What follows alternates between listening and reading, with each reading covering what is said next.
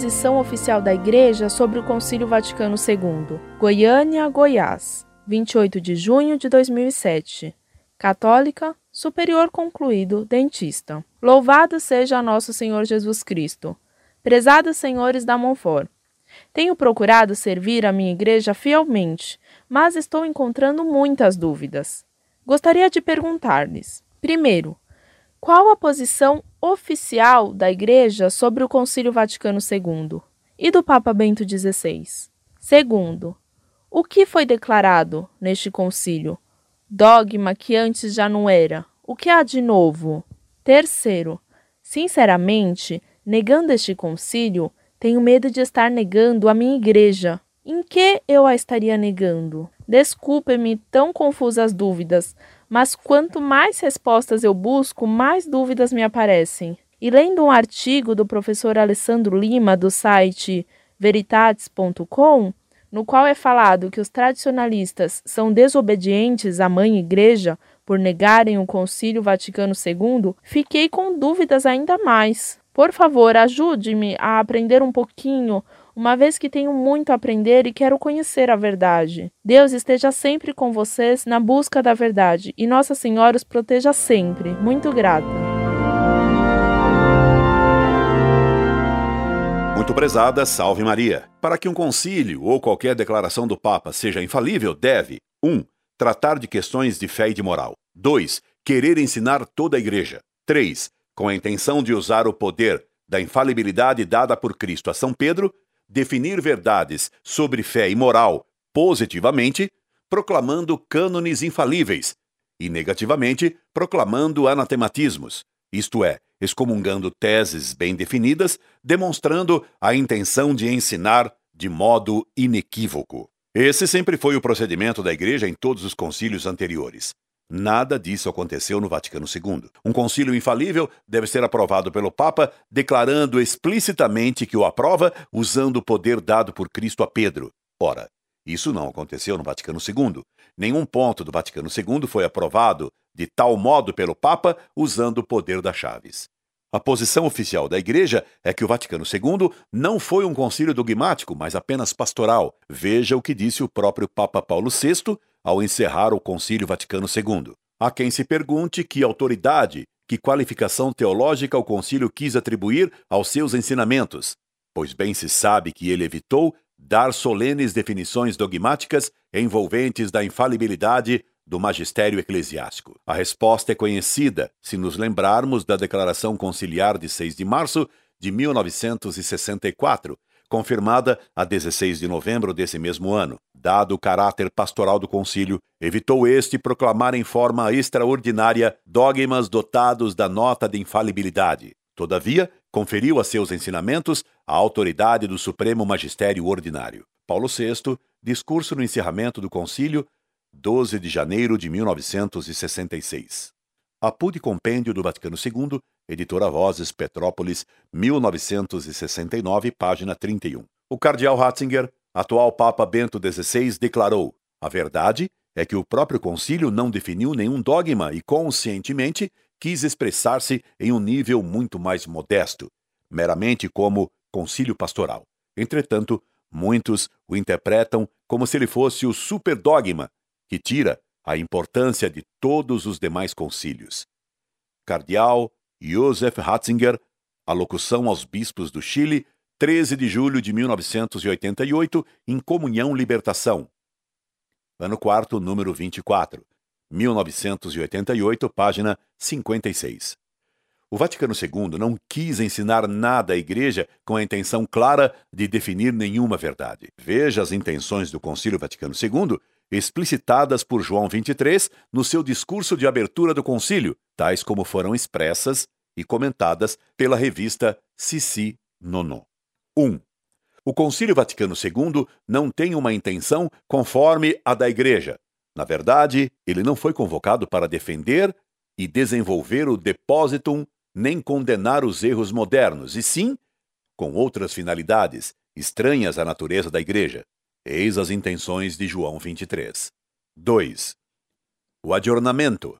A finalidade do concílio não é a discussão desse ou daquele tema da doutrina fundamental da Igreja, mas estudar e expor a doutrina através de formas de estudo e de formulação do pensamento contemporâneo. João 23, discurso de abertura da primeira sessão, 11 de outubro de 1962, em documentos do Concílio Vaticano II, 1967, páginas 1078, 1079. 1.2. O ecumenismo terrestre de não conversão. Eis a proposta do Segundo Concílio Ecumênico do Vaticano, que prepara, de algum modo, e aplana a via em direção à unidade do gênero humano, fundamento necessário para fazer que a cidade terrestre se torne a imagem da cidade celeste. Idem página 1082. 1.3. A não condenação dos erros. A esposa de Cristo prefere recorrer ao remédio da misericórdia a brandir as armas da severidade. Ela estima que, ao invés de condenar, ela responde melhor às necessidades de nossa época, colocando em evidência as riquezas de sua doutrina. Página 1079. O que Paulo VI disse é ainda mais claro. 1.4. A autoconsciência da Igreja. Parece-nos que chegou a hora em que a verdade que diz respeito à Igreja de Cristo deva ser cada vez mais explorada, ordenada e expressa, não talvez através dessas fórmulas solenes chamadas definições dogmáticas, mas através de declarações pelas quais a Igreja diz a si própria, num ensinamento mais explícito e autorizado, o que ela pensa de si mesma. Paulo VI, 29 de setembro de 1963 página 1095. E 5. A intenção ecumênica. A convocação de concílio tende a uma ecumenicidade que gostaria de ser total, universal. Página 1098. 1.6. Diálogo com o mundo contemporâneo. Que o mundo o saiba. A Igreja o vê com uma profunda compreensão, com uma verdadeira admiração, sinceramente disposta não a subjugá-lo, mas a servi-lo, não a depreciá-lo, mas fazer crescer sua dignidade, não a condená-lo, mas a apoiá-lo e salvá-lo. Página 1100. Todas essas intenções declaradas não podem, de modo algum, engajar a plenitude de autoridade da Igreja, que recebeu uma missão completamente diferente de nosso Senhor Jesus Cristo. Eis porque, Diante dos textos conciliares, é preciso seguir as indicações do próprio secretário-geral do Concílio, 16 de novembro de 1964. Dado o costume geral dos concílios e a finalidade pastoral do concílio atual, este define que somente devem ser considerados como sendo da Igreja os pontos referentes à fé e à moral, claramente declarados por ele. Quanto aos outros pontos propostos pelo concílio, sendo o ensinamento do Magistério Supremo da Igreja, todos os fiéis devem recebê-los e compreendê-los segundo o próprio espírito do concílio, como resulta tanto da matéria tratada, quanto da matéria pela qual ele se exprime, segundo as regras da interpretação teológica. Sissi Nono, números de janeiro e abril de 2006. O magistério extraordinário da Igreja é sempre infalível, mas o Vaticano II não foi magistério extraordinário. Também o magistério ordinário universal da Igreja é infalível. Mas para que haja magistério ordinário universal, é preciso que a Igreja garanta esse magistério com sua plena autoridade. Ora, o Concílio Vaticano II não fez isso. Não usou a plena autoridade magisterial da Igreja. Mais ainda, ensinou coisas contrárias ao magistério anterior. E quando um concílio ensina coisas contrárias ao que sempre foi ensinado, ele pode vir a ser condenado. Foi o que aconteceu com o Concílio de Constantinopla de 753, que, por ter ensinado coisas contrárias à doutrina de sempre, foi anulado e excomungado pelo Segundo Concílio de Nicéia em 787. Também o Quarto Concílio de Éfeso foi excomungado pelo Papa São Leão Magno em 449. São Leão proclamou dogmaticamente infalível apenas a carta que ele escrevera ao arcebispo de Constantinopla, Flaviano, que foi condenado, preso, torturado pelos bispos do Quarto Concílio de Éfeso. São Flaviano morreu na prisão em consequência das torturas que sofreu e foi canonizado como mártir. Além disso, também é infalível o magistério prudencial da Igreja, desde que nesse magistério a Igreja use sua plena autoridade magisterial e exige o assentimento dos fiéis. Caso, porém, não use de plena autoridade magisterial da Igreja, o magistério prudencial é falível, e se ensinar coisas contra a doutrina de sempre, pode-se e deve-se resistir a esse ensinamento novo e errado. E este é o caso do Vaticano II. Para isso, é lícito criticar o Vaticano II. Por isso, o Papa Bento XVI deu direito a um Instituto do Bom Pastor de criticar o Vaticano II. Que o magistério do Vaticano II foi meramente prudencial se depreende do termo pastoral, que lhe foi conferido por João XXIII e por Paulo VI. Que significa pastoral? Pastoral é a ciência que ensina como os pastores, os bispos, devem cuidar das ovelhas. Portanto, o Vaticano II tratou de uma questão prudencial e, como não usou da plena autoridade da Igreja, não foi infalível. Pior, ensinou coisas novas contrárias ao que sempre foi ensinado. Logo, o Vaticano II foi falível.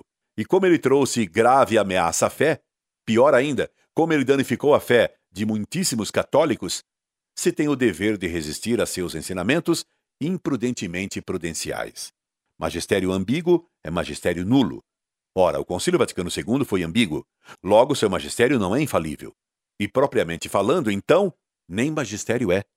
Por causa da ambiguidade do Vaticano II, ele foi corrigido pelo próprio Papa Bento XVI, que criticou a palavra subsistit, usada no Vaticano II na Lumen Gentium. Portanto, se o Vaticano II teve que ser corrigido e explicitado para deixar de ser ambíguo, seu conteúdo não foi infalível. Um concílio tem uma letra e um espírito. O Papa Bento XVI condenou o chamado espírito do concílio. Conheço um indivíduo que pretendeu ser meu aluno e que condenou a letra do concílio exatamente por sua ambiguidade. Portanto, se o espírito do Vaticano II foi condenado pelo Papa Bento XVI, esse meu ex-aluno, tendo condenado a letra do concílio por sua ambiguidade, pelo menos para esse aluno, nada mais resta salvar do Vaticano II. O mais são picuinhas invejosas e rancorosas de papinhas eletrônicos de esplendorosa falsitatis, e escritas com muita baixeza. Incorde Jesus Semper, Orlando Fedeli.